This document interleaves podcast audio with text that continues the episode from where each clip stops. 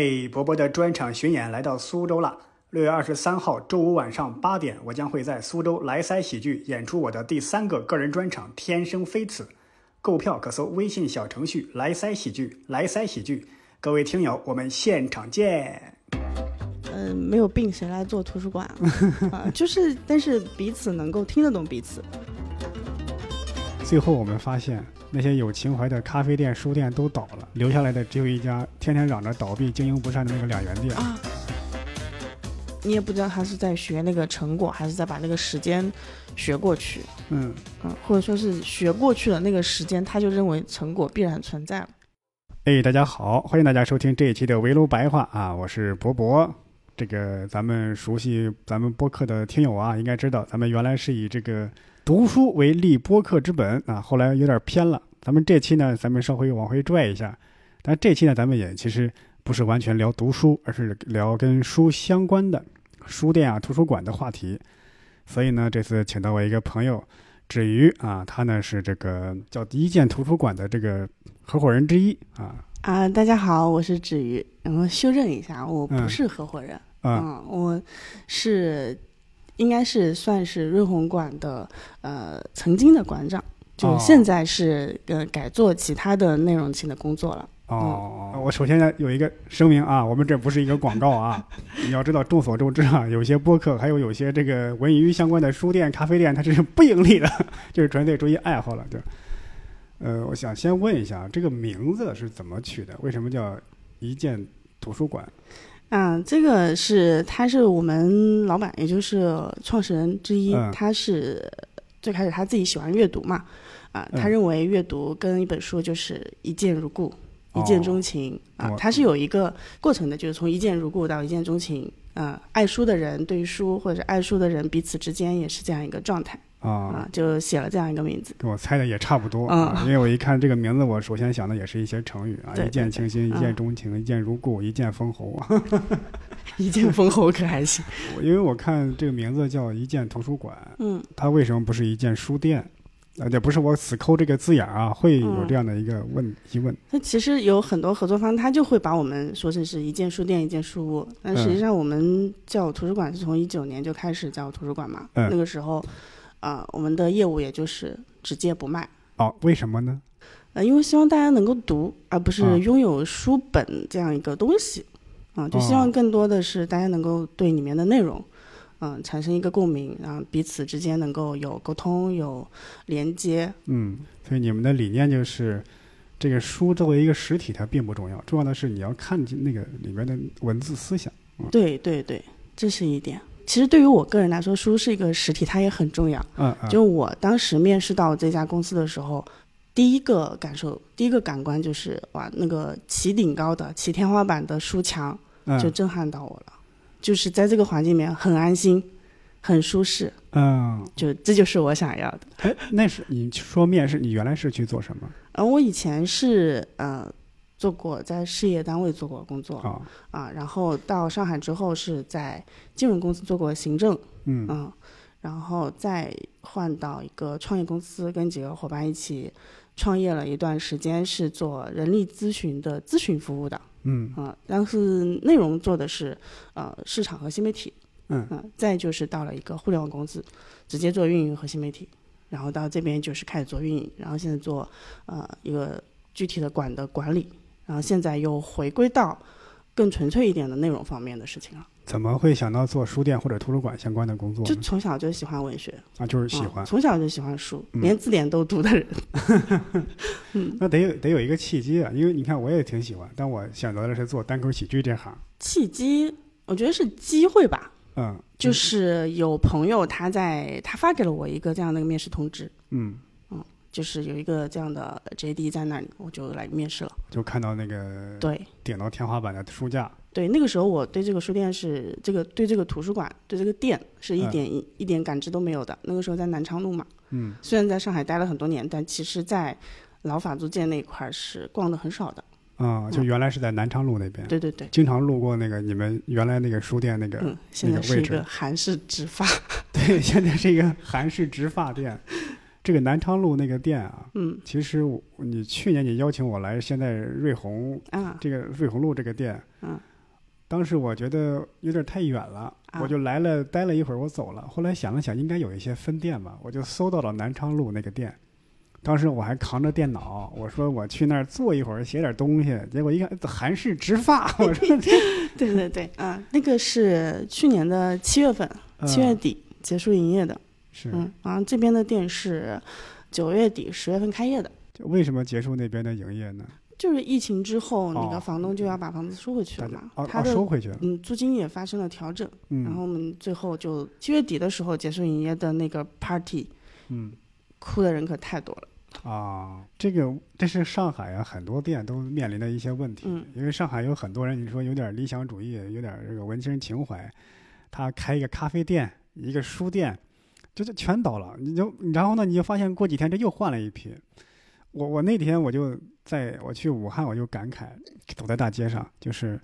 最后我们发现那些有情怀的咖啡店、书店都倒了，留下来的只有一家天天嚷着倒闭、经营不善的那个两元店。啊， 就是永远都是最后一 天，最后一天，好消息，好消息，本店因经营不善，最后他活得最滋润，活得对最长久，反而是这样。对，南昌路那个店可能。呃，有些听友知道，有些听友不知道，就是它还是原来啊，咱们前几年一个爱情片《爱情神话》那个电影的取景地啊，嗯，在情节里就是老乌给老白开画展的那个书店，那个图书馆就是一建图书馆啊，嗯，然后现在搬到呃 瑞虹区了，也当然其他地方也有分店啊，是在呃浦东和徐汇，还有嗯一家，其实都在商场里面，就商场跟里以前的那个氛围是有差异的。那其他定位跟那些什么西西弗啊，还有那那个那个什么诚品书店有什么不一样的地方？嗯，在业态上面来说，其实那个书店它是属于零售业态的，嗯，嗯，但是我们是被归属到文化服务业态的，文化嗯，服务，甚至在大众点评上有时候被划到娱乐业 态，啊，它就相当于是一个休闲享乐的一个地方嘛。嗯呃，然后我们经营的东西也有一些区别，嗯嗯、我们是有空间，就像啊像自习室啊、共享办公啊这种让地大家方，学习办公地方。哎，对，然后就是图书的外借、租借嗯这块儿，他们是售卖嘛，然后他们的书 SKU 它是有很多个的、啊啊，，每一本书可能有三五本的库存，嗯其实我们是每一本书只有一本，嗯，上架的只有一哦本，因嗯为他们三五本是方便卖嘛，对的对对的对，嗯，我们就是一个人借了，他另外一个人想看就得等，啊就得等，嗯，或者找他对沟通，嗯啊，偏一点点那个饥饿营销的感觉吧，就是啊你想期待这本书的时候，你去你拿到它再去读，可能排队。啊，对更读得更深入、更认、更用心一点。那我在想，这跟那个多抓鱼是不是有点像？多抓鱼它是卖二手的嘛，它是啊对回对收、啊它然后还是再书卖店嘛，嗯嗯。不过现在也有少量的一些图书是我们是可以售卖的。嗯，最早的时候是推荐书嘛，推荐阅读，大家不知道读什么，我嗯们就、哎一个大主题下面，比如说女性主义，或者是说呃现实主义、存在主嗯义那样的一些主题的东西，打一个小包，它可能嗯三五本，就做一个是小盲盒，那你就去挑，就哦同样的价格、挑不同的书，明啊白，就做过这个，然后这样就是有一部分的新书，嗯这些书现在还也也有拆开的嘛，拆开的也卖，但是很少量。嗯嗯因为我看呃我去过的一些书店啊，嗯它往往在选书上有一些自己的一些独到的地方嘛。选书往往能体现这个书店的这个经营者他的品味，或者说嗯这个书店的定位和气质。因为我去南京那个先锋书店，很大那个像地下像车库一样，它的书啊会把那个诗歌啊，会把这个社科了社科的这个哲学的书啊，像是哈耶克呀，或者是谁谁米塞斯，或者说一些思想家、哲学家的书啊，或者一些诗歌呀，放在最显要、最核心的位置。我去在上海哪个路上是是哪个路，我记不太清了。有一个也是一个独立的一个小书店，很小很小，可能它不到十十平米有吗？它呢会放一些关于设计啊、建筑啊那样的一些书。就是你们在自己这个书的这个选择上是怎么样？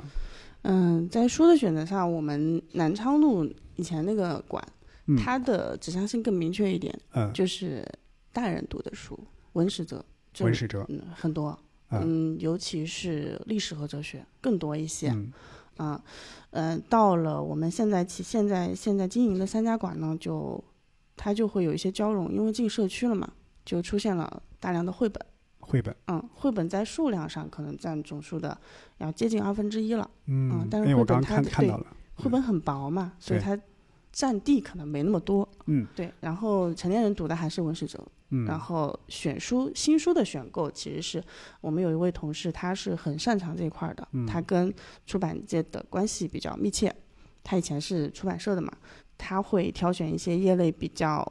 嗯、看好的，就是新书新出的一些书。像我们工具书其实极少，几乎没有。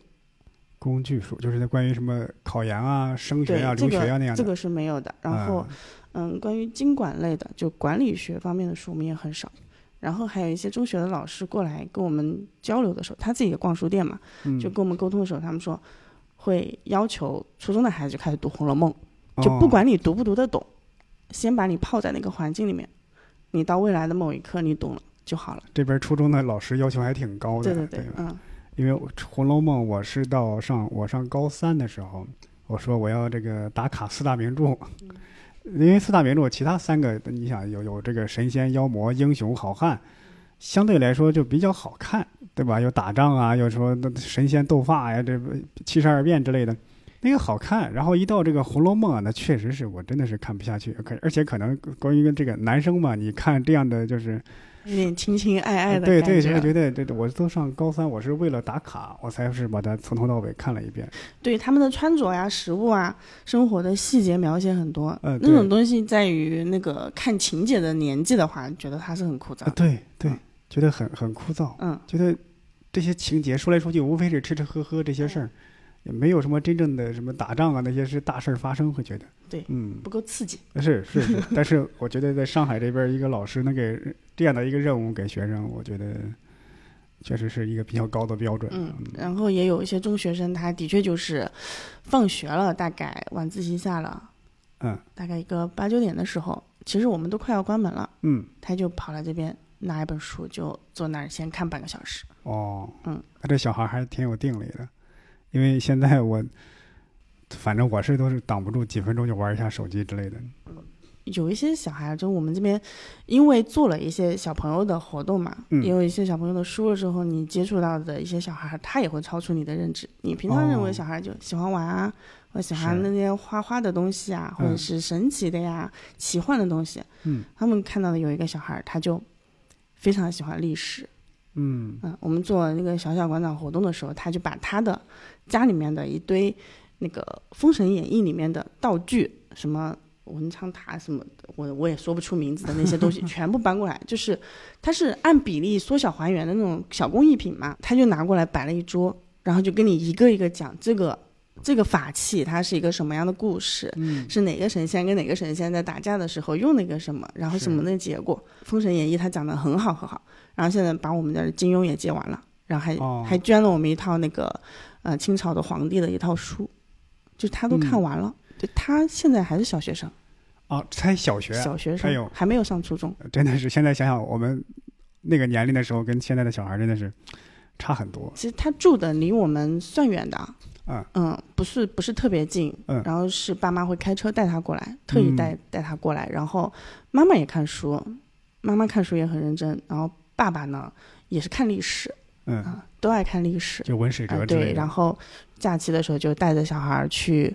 各种地方看那些历史的古迹之类的，但我我觉得这样挺好，一嗯家三口儿，对，爸妈带着孩子一块儿来，就是每个人看自己想看的那样的书。对的。这这个样小挺孩儿好的历史知识绝对比我丰富，是我说我这样历史极度薄弱。 我觉得这样一个这样一个气氛很好，氛围很好。那你们刚开始做这个一建图书馆的时候，嗯会不会碰到一些问题，一些不太好处理的问题？呃，刚开始做的时候，那个时候是一九年嘛，嗯一九年七月开业的第一家馆，南昌路那边。那个时候我还没有加入这个团队，嗯，嗯、我是在二零年的七月份加入的，就刚好一周年的时候，就经历了它的一周年庆典。嗯嗯，呃，那边南昌路那边因为是个民居，所以咖啡也不能对外销售。哦，南昌路的咖啡是不能对外销售的，不，这是怎么讲？就是我们只给会员免费喝。哦哦哦，嗯，就那个时候，就是你无论每天你要多少杯，免费，你可以喝到饱只只针对会员。啊、只针对会员。然后在等咖啡的时候呢，会员就会在那儿吧台那儿坐着跟我们聊天，嗯，就因为那样一个场景，让我们有了跟很多很多的很神奇的人有了很深的连接。嗯，就那个时候的会员到现在还有好多是我的朋友，那些会员都是什么样的人？呃，有公务员公务员，或者在银行工作的，嗯就是每天中午准点过来要一杯冰奶泡嗯，啊，不喝咖啡只喝奶泡啊嗯，这样子的人有，然后有只读驼式的人，托斯托耶夫斯基，对，只读他。他为什说，么？对我也问过他这个问题，嗯他说，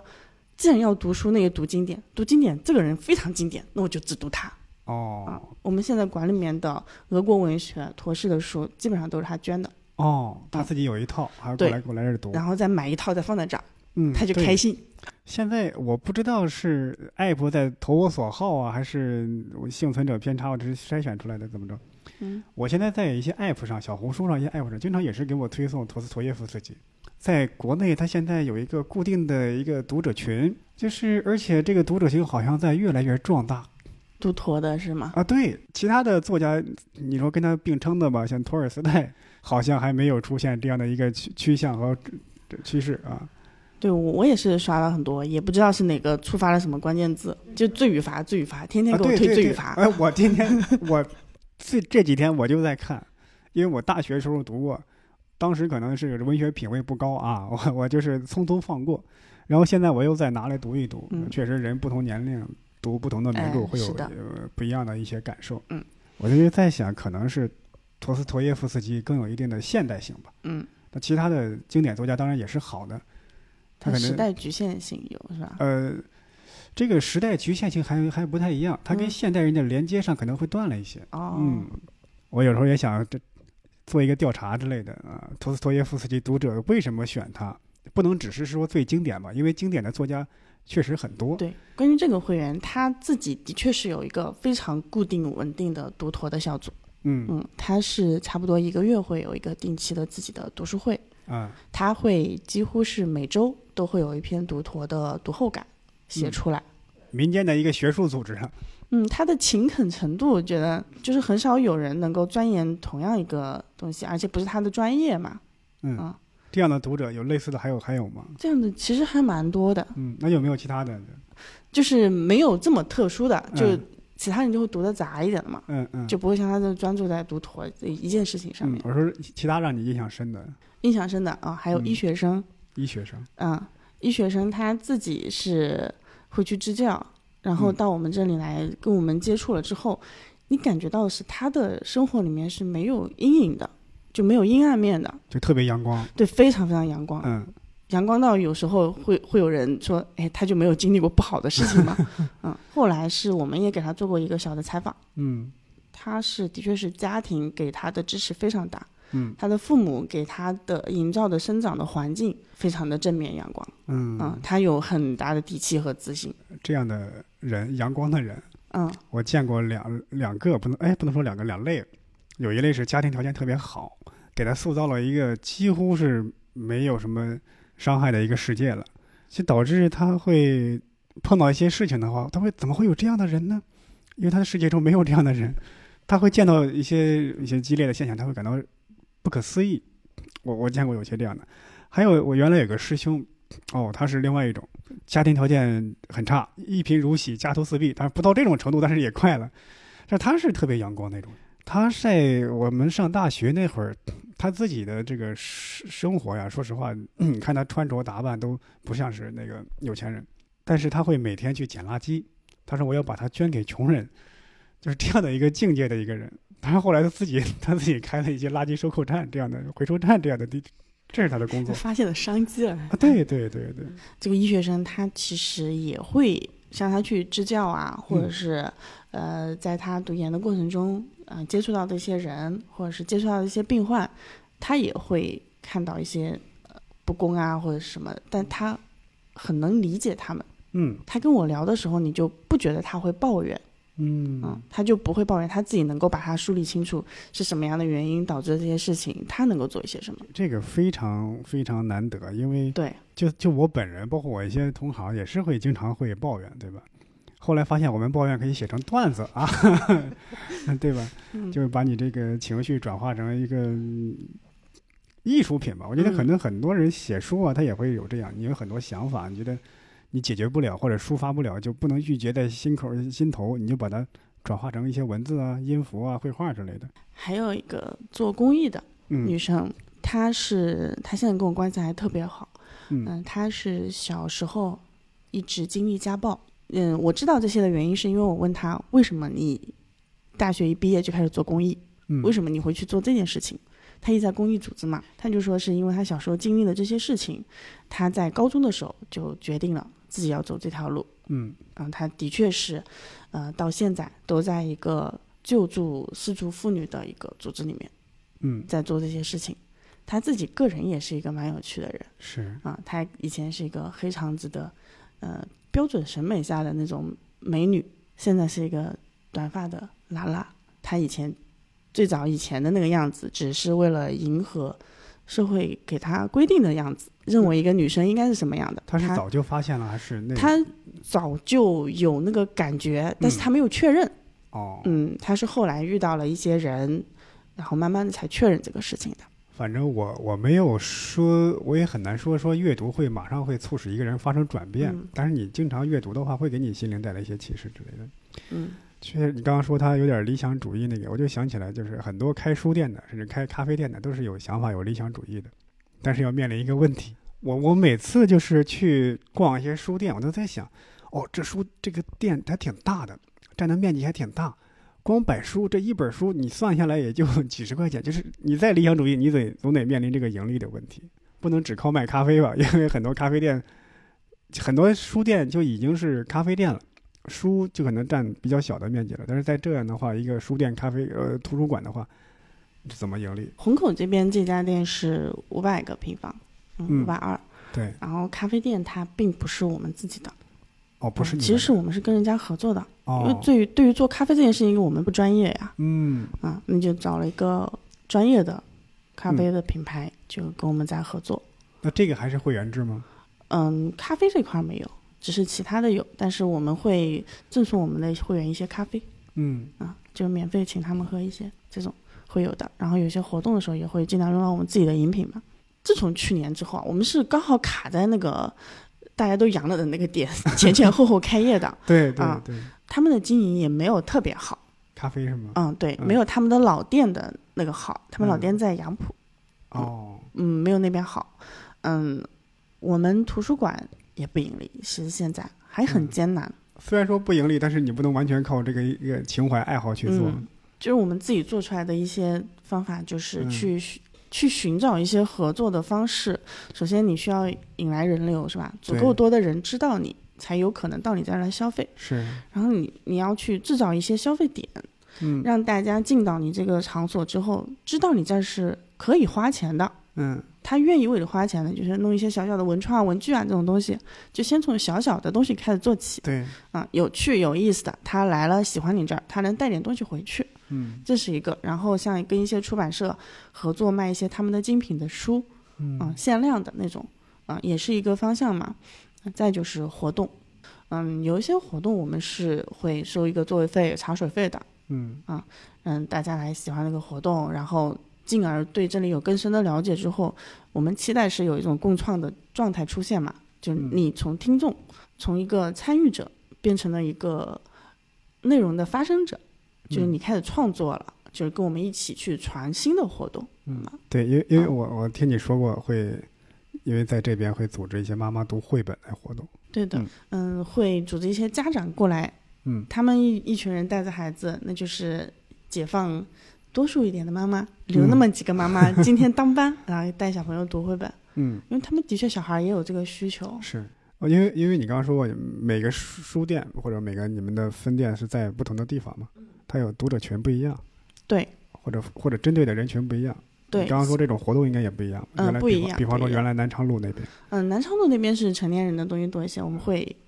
比较多的开哲学课。哲学课嗯，，对，哲学沙龙吧，应该叫。嗯，就是有一个哲学博士会定期跟我们分享他对哲学的一些呃理解，比如说嗯杜康德啊什么的。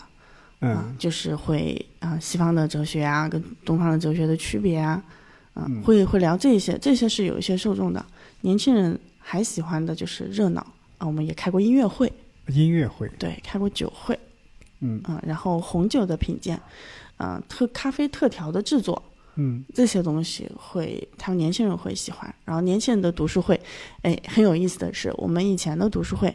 从任何一个角度聊着聊着聊着，就可能会聊到结尾，就聊到爱情或者是生存或者是死亡这些问 题，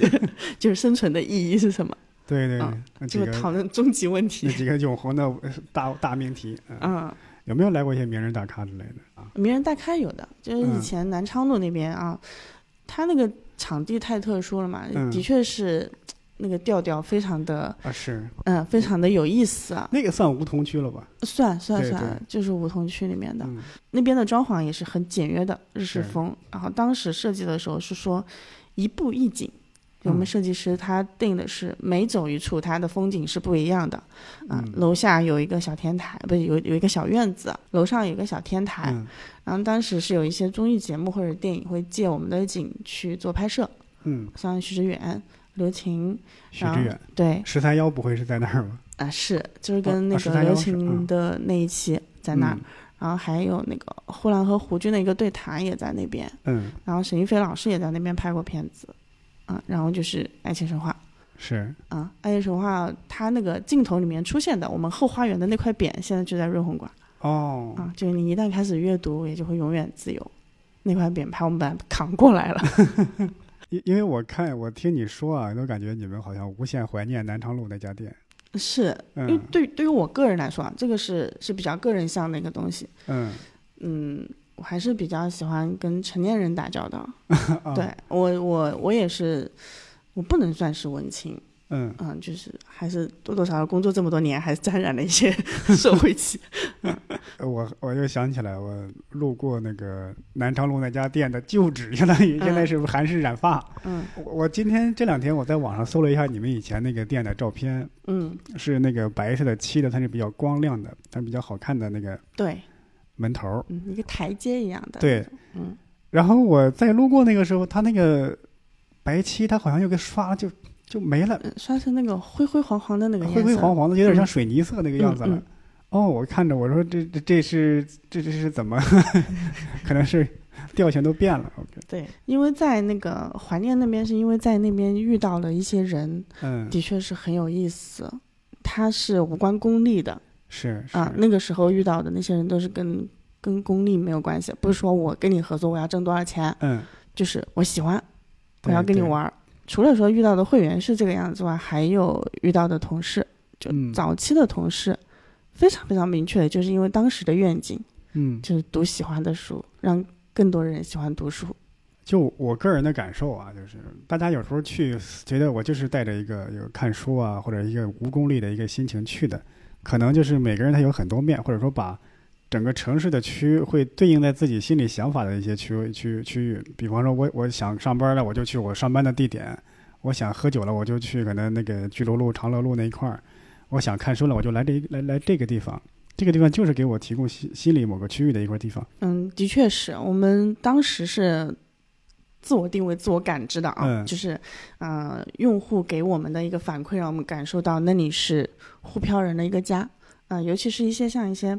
呃沪漂的精英，他白领，然后留学生，然后作家。就他嗯不用太坐班的那些人，对对，他更喜欢那里，因为工作日的时候那里人也挺多的。是啊、跟现在在商场里面是不一样的。他们自己彼此之间是因为意见认识了，呃，互相认识了之后，也发生了很多故事，嗯比如说后来成为朋友的啊，嗯甚至有一些婚礼在我们那里举行的也有，哦，在在你们，嗯我差不多也是属于这样的不用固定坐班的人，嗯，所以我也会呃让，如果当年的南昌路店还在的话，对吧？呃正好反正也比较近，我也是平时就就就带着电脑就是出去了，就随便找个地方坐一坐写东西。嗯，我会发现，也可能我没有找着，我总感觉这是这这一年来这样的地方越来越少了的感觉。嗯，现在那边可能要去找一些自习室了，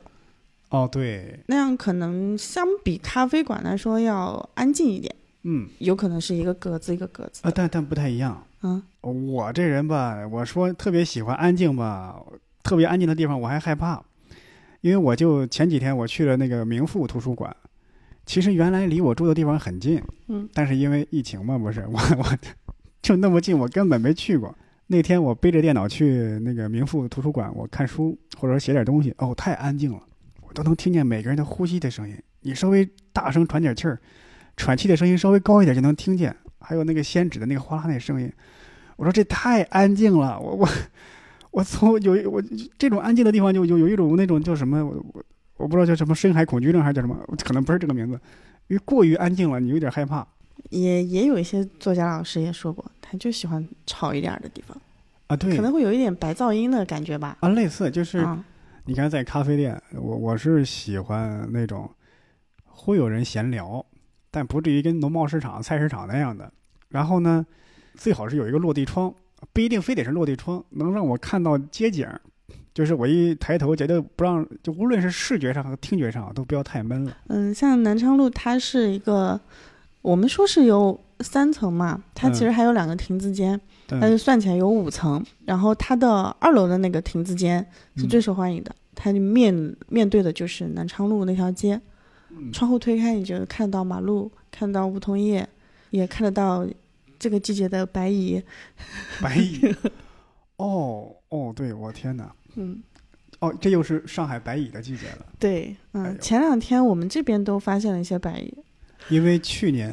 我来上海，就差不多这时候，是我人生第一次见到白蚁。我我原来以为白蚁只有热带丛林才有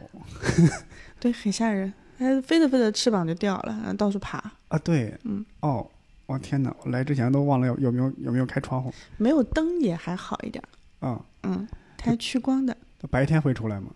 白天少，啊，那它晚还好，哦上就跟着光跑。因为我是平时呢，我也会在家里觉得太闷了，但是我现在我觉得我住那个地方差不多能满足我这种要求，嗯因为它是临着街，嗯，我也能看到外面，然后有点动静，但不至于太吵。是的，像像南昌路那边，嗯，当时就是考各种证，考法考啊，考嗯研啊，这种人就挺多的，嗯，嗯，然后还有一个，当时不是都在家上网课嘛，对，有一个高中生嗯就在我们那儿看书，然后我们学习学到去高考。我记得我刚来上海的时候，呃，我都刚来那几天，我还做了一个简单的一个一个小整理，就是上海一些咖啡店啊、书店啊，比方作家书店啊，值得去的地方对是对，吧值？得去的地方，对吧？我先去这个，明天去那个，一个打卡的一个线，我给它串起来。但真正出去了之后，可以出去了，你又不想在这儿待了，出去回了一圈，发现有些店它倒了。是的，这变化真的很大的。那个时候，嗯、我就住在那个南山路附近嘛，就嗯嘉善路那边。有时候去襄阳路上走，嗯，之前是有一些，你就感觉到它就是一个小区里面会有的那些像什么缝缝拉链 啊，对然后卖咸肉啊这样的店。嗯，然后大概隔了大半年再过去的时候，那些店没了，就对，变成了咖啡厅。哦有新开了很多家咖啡厅那边，我很喜欢那边的是它的生活气息。，对对嗯，对你，你刚刚说那个的缝拉链那样的店，哦，我有时候我经常会有时候我这个裤子太长了，我要裁短一点，啊，在网上搜，有时候你这搜不到这样的店的，还有配钥匙也对很难找。对，有时候你一搜吧，可能在几公里之外，但实际上可能就潜伏在你身边这几百米，但对你不知道。要去探索的啊，对，还有我有时候在上海看到一些书店啊，我在网上搜，确实环境很漂亮。我真去的话，那其实就是一个网红打卡地，它给你看书的空间，包括书啊、书架都不是很多，它就成了一个别人过来旅行拍照的地方。你在那儿，反而觉得我在那儿坐着捧着一本书看会很傻。大一点的有一些书店，它就是会卖教材嘛，嗯，那就是出现比较多的就是家长带着小孩儿一一群乌乌泱泱的，你会觉得是嘈杂，是要么就是它的光线并不适合你读书。嗯就是那个时候有一个小群嗯，叫天台爱情，天就台爱是情，会员的群。嗯就那一群人就他们的呃趣味也比较相投，嗯然后彼此之间也聊得来，就经常在那个楼上天台那里晚上喝喝酒，然后嗯，聊天，就是从天南海北的聊。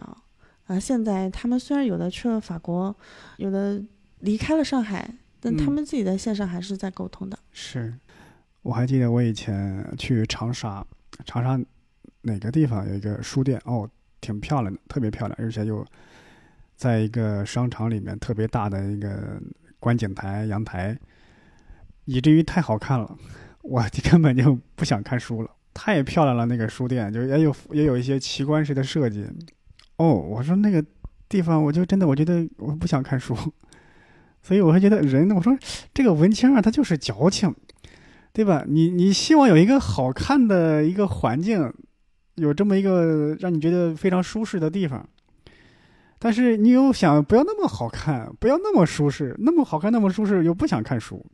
就就这一个矛盾和纠结的一个地方就在于，嗯。对，其实我们在工作中啊，我们会做一些活动嘛，就这个也是我们的一个，也觉得它是一个矛盾的点，嗯就是你希望它动起来，嗯，嗯、但是看书它实际上是相对安静的，对，嗯、像像，呃，我前两天去那个大英图书馆，就现在一个展览嘛，嗯去那边，在那里它是有安排了很多个印章，你自己看到哪个名人、作家之类的，你就可以敲一个章，给自己那本小护照敲个章，打个嗯卡嘛。我是自己比较有时间，我在那里一点点逛，或者说是跟我的工作相关，我以后可能会嗯涉及到这方面的事情，我在一点点的研究它的时候，就旁边会有人拿了个章敲了，立马走下一个点，下一个点。嗯我也不知道他看到了什么。你用心做出来的那么多的文字，那么多的内容，嗯你想让他去接触到那么多的信息的时候，嗯，你发现他最后只是来获取一个最后打卡对敲章的一个对东西走掉了。对就像我们现在做的一些活动，嗯，像端午节做香囊，嗯嗯，你是只是想让他做一个香囊组吗？不是，你其实是想让他更多的了解端午的文化，对啊，了解就是我们国家古人就是像这种节气性的，嗯他们的庆典是怎么做的，他们为嗯什么要这么做？但实际上在讲解的部分不太听，更多的嗯就是做好一个香囊，非常开心，就拿着那个东西。但你又得让他们来参加这个活动，是你就得设计它是好玩的，啊，嗯你就得跟小朋友说，你可以写一个祝福的纸条放在香囊里面，因为小嗯朋友不能玩真嘛， 你得给他找活儿干。感觉你的行为和你的目标，它中间好像有一个有一个空档，你好像连嗯接不到。我觉得这种错位的，它很多时候是一个常态，嗯很多时候是一个常态，因为呃，我们做，比方说我们做单口喜剧吧，面临类似的问题可能会更多一些。嗯我们要面临一些别人的评价，这种评价会会非常直观的就摆在你眼前。比方说我们刷微博、刷这个小红书啊，或者刷什么的，他就直接就推到你面前，对吧？你你我们在做一个作品，我们单口喜剧，我们写段子嘛，段子也是我们的作品呢。我们会有一些你自己认为很精心的一些设计，那可能你这些设计，别人就觉得就他看不出来，或者说还不如他看的那什么什么什么呢，对吧？那你就白设计了。但是会有可能一百个人里边有那么两三个会会觉得，哎，我看出来了，而且他可能想的比你原本设计的还要多，那就会是一种安慰，我我对吧？嗯嗯，的确是，的确是是，嗯，就就像像有一些活动过后，嗯，嗯有些参与者跟我们反映嗯，他感受到了一些什么，就这些东西是能够给我们的对安慰的。对但这种极少，而且现在又逢考试季，然后嗯家长孩子又卷的那么 厉害，啊，这这小孩子真的很辛苦，他们就是从早到晚排排的那些补习班、那些课外班，嗯。家长过来参加一场活动都得掐着表。哦，我突然想起来，原来以前有人问的一个问题，在网上一个一个大学生问的，他说是上学累啊，还是上班累啊？我说我告诉你，我我虽然我也没有多大年龄，人生三十五岁，我才这个年龄，我就告诉你，我觉得我上学最累。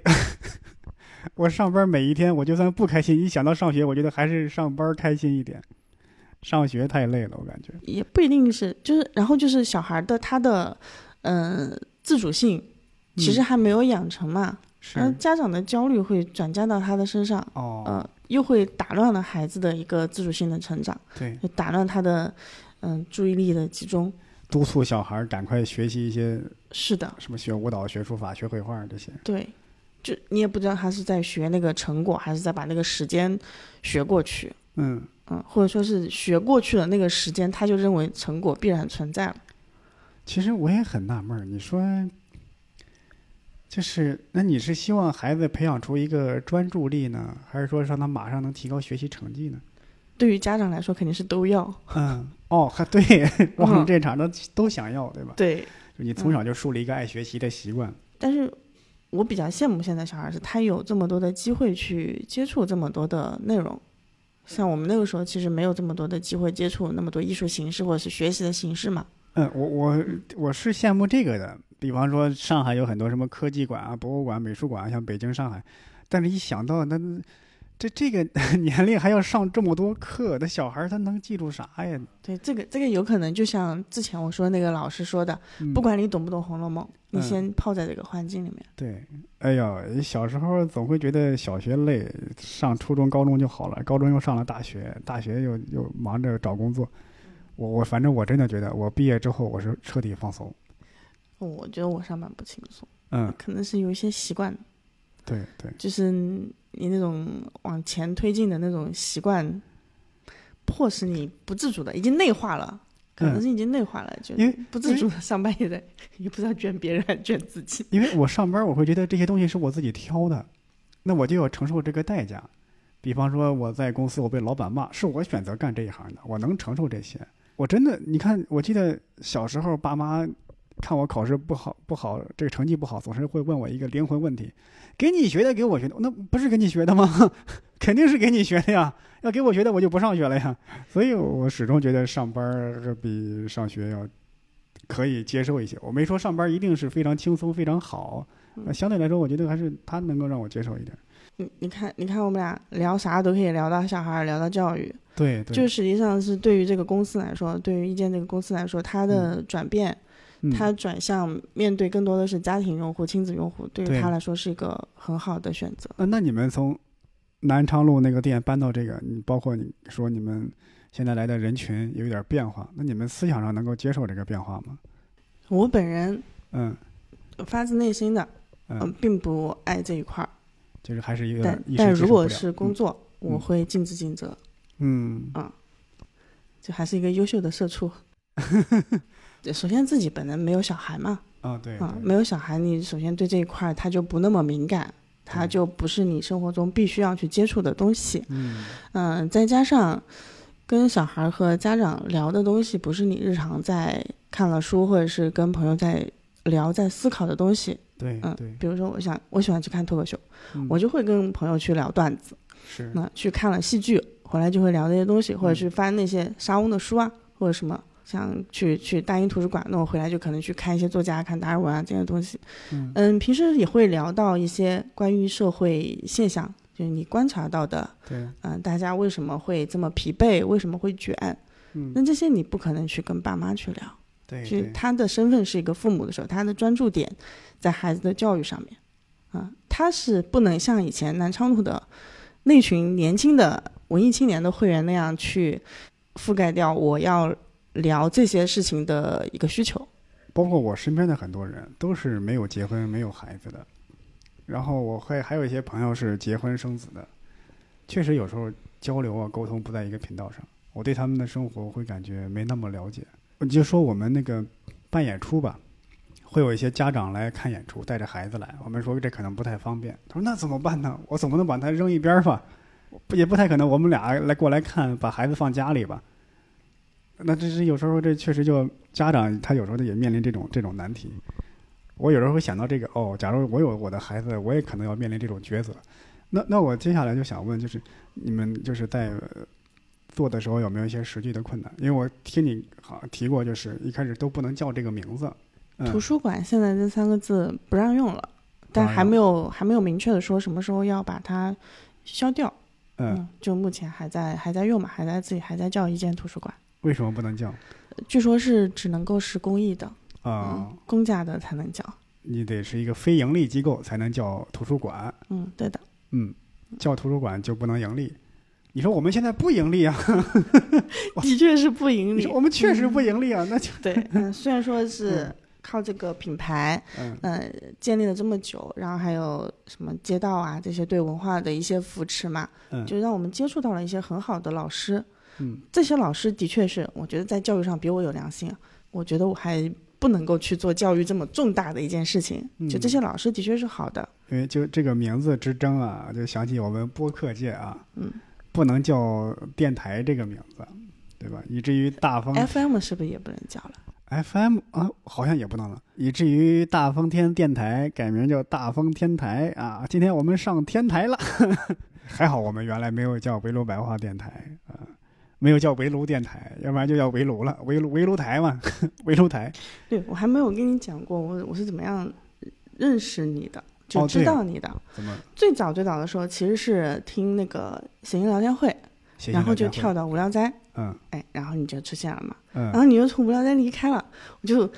满小宇宙的找，满小宇宙的 对，就找到了，呃，找令狐冲的时候找到了那个银杏树下，嗯就他之前是在那个银杏树下就有一段对时间了对嘛对，跟那个猫猫他们，然后后来就找到那个围炉白话，嗯，就是你和那个银铃，英宁，嗯嗯，英宁也是有一阵儿没有出现了啊，对她最近是我都在快忘记他的声音了， 最近是在老家啊，最近是在老家处理一些事情，啊，过几天就会回归我们围炉白话啊。那还有没有碰到一些实际的一些难题之类的？实际的难题嗯就是一个店它日常经营嗯啊、你在商场里面，你就是一个普通的商户，嗯没有任何特殊的权利给到你，就没有什么扶持，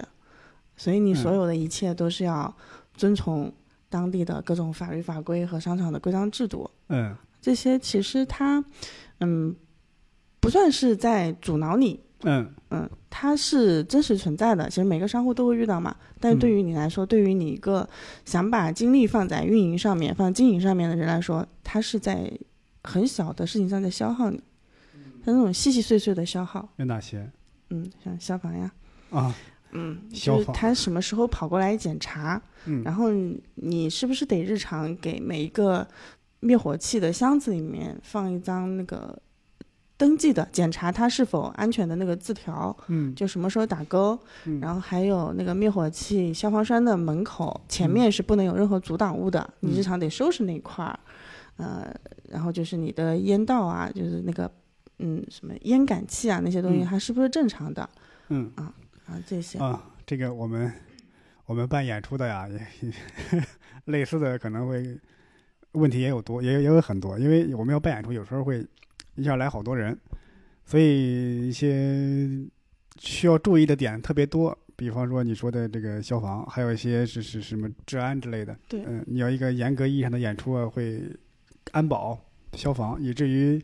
有些人在举报我们都会从这两个地方下手。就是你的内容已经报批了，没有问题，但是其他地方还可以再举报吗？会会有这样一些实际的问题。再加上就是我们有些俱乐部啊，也跟我提过，说是在不同的商场、不同的城市办俱乐部，也会面临一些不一样的呃问题。比方说，这个城市、这个商场，他们觉得能够来一个文娱相关的一个公司，哦，他觉得很很好，因为这商场这全是卖衣服的呀，全是这个饭馆啊，他们觉得太单调了。希望有一个文娱方面的一个产业过来，提升一下这个商场的品质，他会感觉，或者说能导流最少，所以他们会很欢迎。但另外也有一些会觉得，你们一下子来了几百个人过来看演出，刷来了刷散了，会有一些其他的担忧，所以各个地方呢对你们的欢迎程度也不太一样。你们有没有这样的一些问题？嗯，这个也是有的。那它是因为我们现在是在三个商场里面嘛，嗯嗯，三个商场对于我们的一些活动的态度就是有差异的。嗯嗯、像像这边，呃，我们也会去，就并不是说消防或者是安全这个东西我们不要管啊，嗯它只是说是一个琐碎的在分散你的精力的事情、嗯啊。对于你一个并非是职业的做行政工作的人嗯啊，你是做经营的人去操心那一块儿，其实对你精力是有消耗的。嗯啊，对于商场来说，进到商场里面是希望商场引流，嗯，商场能给我们流量，然后商场是希望你呃娱乐化的或者是文化的东西能给他引流，然后这个他选择你或者不选择其他家，嗯其实对于嗯、是跟商场那个招商那个部门或者是他们的在上面的领导，他们自己的取向是很相关的，嗯，看他自己是否喜欢。关于负责管这块儿他的个人口味，对对，这个是相关的，嗯不能够排除这个原因，嗯的确是有有关联。就是我们也多多少少接触到了一些这样层级的人嘛，对他他要就不喜欢看书， 对他自己表达出来的，他就是对文化非常重视，嗯那么他就会嗯、给予你这个商户文化类的商户更多的帮助。这个确实，因为我也有一些做俱乐部的朋友会说，有些商场会给他们甚至在租金啊 给它往下减一点，会给他们提供一些装修的一些支持之类的。对，嗯有有那有些不友好的呢？不友好的就是嫌你烦，然后就嗯认为你、呃你的活动报批的不够，嗯，或者说是你怎么这个月的报表又没有交，报表什么报表？就是嗯，因为他你是他的商户嘛，啊你是要跟他你是要那叫什么要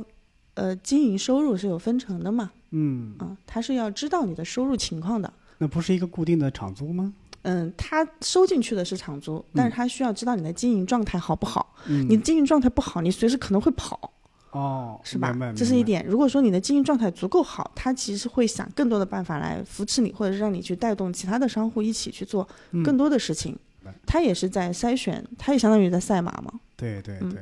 但实际上，作为商场流水最高的，我觉得还是吃。是饭馆啊，服装店啊，它的翻台又快。哦，服装店现在也不是很景气，还是对饭馆儿。嗯像像我们属于文化服务类的，本来消费点就不多，嗯然后消费的金额要么是极少的，像文嗯创类的东西几十块、几百块的有嘛，要么就是像沙龙、课程这种，它一下就上千，可嗯能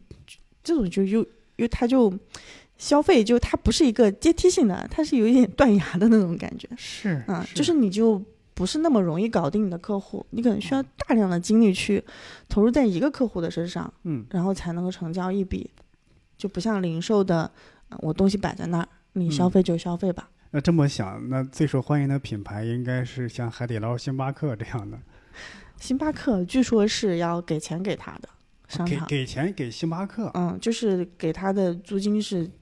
极其优惠的，甚至是前面可能会有减免。我天哪！嗯，因为星巴克它就是跟流量划等号的，类似于呃，代表着一种品质。对，对我只要住常住你这个地方了，代表你这个地方就是一个有品质的、有人气的、有流量的一个地嗯方。，对。嗯，明白了。就是现在瑞虹这边三个商场在一块儿，新运堂、月兰湾和太阳宫，有两个 Manner，嗯，两个星巴克。哦，嗯怪不得，怪不得。我包括我去那个上海图书馆浦东那个馆，就稍微偏远一点那个馆，它就在地下就有一个某品牌的一个咖啡店，哦，是有一定意义象征意义了都。对，那我想到最后就问你，就是你觉得开这么一个就是书店也好，图书馆也好，你的一些收获是什么？我自己的收获，嗯首先是精神上面嘛，嗯，就是认识了志同道合的同事和朋友的时候，他给予你的精神滋养是非常非常丰厚的。嗯然后就是我想看啥书看就看啥书，我看啥嗯书都有人跟我聊天，明白就。有人跟我聊这块儿是以前是无法体验到的，嗯，算是收获了一段很特殊的人生经历。不是每一个人都会去书店工作嘛，嗯然后刚好还是一个不卖书的书店，你更嗯多的是接触的是社群，接触的是人，嗯你其实是在呃这样一个他用书营造的一个环境里面，你嗯在跟一群爱书的人接触，或者是爱明白学习、爱知识的人接触，你会对自己有一些呃，就应该是看世界的视角会更更宽广了一些。其实也是跟我们做单口喜剧的收获差不多。一方面，你能就是收获观众的笑声嘛，这是跟你职业强相关的；还有一个是我们这个行业的人，可能每个人的想法、价值观呀、理念不一样，但是有一点，我们会更能包容对方的想法，呃，经常会沟通起来，会障碍会小一些。我们会马上想起一个话题，可以马上分享给别人，这都没有什么问题。嗯别人不会觉得你异想天开，哎哪有你对这么想啊？你谁你这一点儿不切实际，不会有这样的指责。对，像像我们早期，我们自己一群人就说。嗯、没有病谁来做图书馆啊？ 啊就是就是，其实意思就是说，我们都多多少少有点神经质啊，或者是嗯想法天马行空啊这是种。但是彼此能够听得懂彼此，对，就就很有意思，就你就觉得每天都很想去上班。那那你们有下一步有什么想做的事情吗？ 这个其实我说不太清楚啊，嗯就是接下来想做的事情，实际上是会在呃青少年或者儿童教育这一块儿做得更扎实一些。嗯，就一建的品牌力它在的时候，它接触到的好的教育资源，就是能够让社区的小朋友接受到这些嘛，就嗯有更好的一些呃艺术啊、文化类的一些呃训练啊之类的。嗯然后这是公司的方向的，我自己呢这一块儿就是会比较踏实的去把公司要求的跟嗯、经营项目相关的活动给它嗯设计好，或者是不久的将来觉得哎自己还是更希望做文艺青年的活儿， 那就换一个职业也不稀奇。 是，因为很多时候你有这个理想主义啊或者想法，但真正你做的是一些实际去做的时候，做这些事情要面临很多非常细节的方方面面的一些难题，看你的个人的选择了，就是困难肯定是有的，对对、嗯，看你怎么样去解决那些困难。是。感谢知宇陪我们聊这么多啊！我也是很多东西，我也是头一次听到啊嗯！也感谢大家收听这一期的围炉白话，我们下期再见，拜拜。拜拜。